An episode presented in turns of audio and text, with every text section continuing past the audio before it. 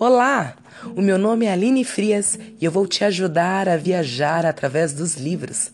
Na história de hoje, você vai conhecer o livro O Menino do Dedo Verde, de Maurice Druon, da editora José Olímpio.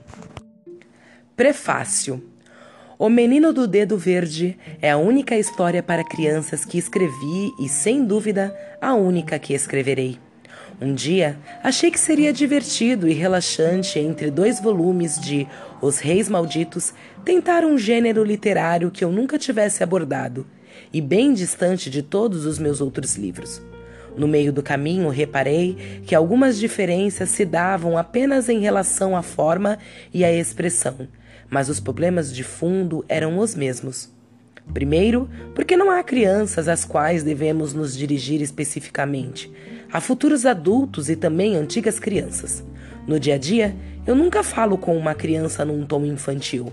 Não a imagino tão tola que me obrigue a falar de forma tola com ela para que me entenda. Quando eu era pequeno e falavam comigo desta maneira, eu ficava muito chateado e pensava sem coragem de dizê-lo. Aqui está um senhor bem bobo que precisa se agachar para parecer que tem o meu tamanho.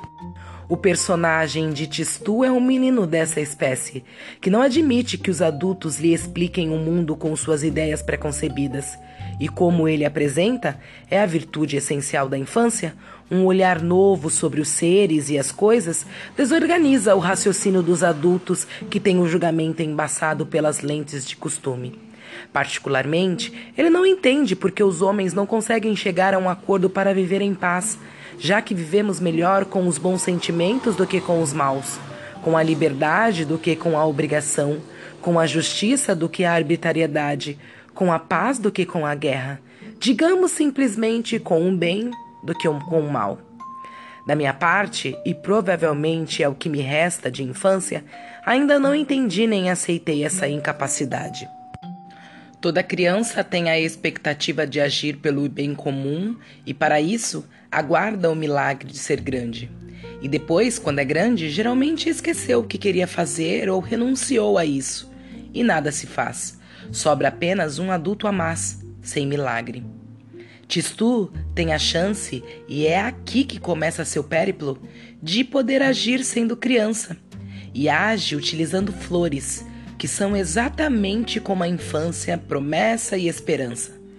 Como esse homenzinho, essa promessa de homem, usa as flores para lembrar as antigas crianças que nós somos os que podem viver mais felizes? É o que essa história vai lhes contar.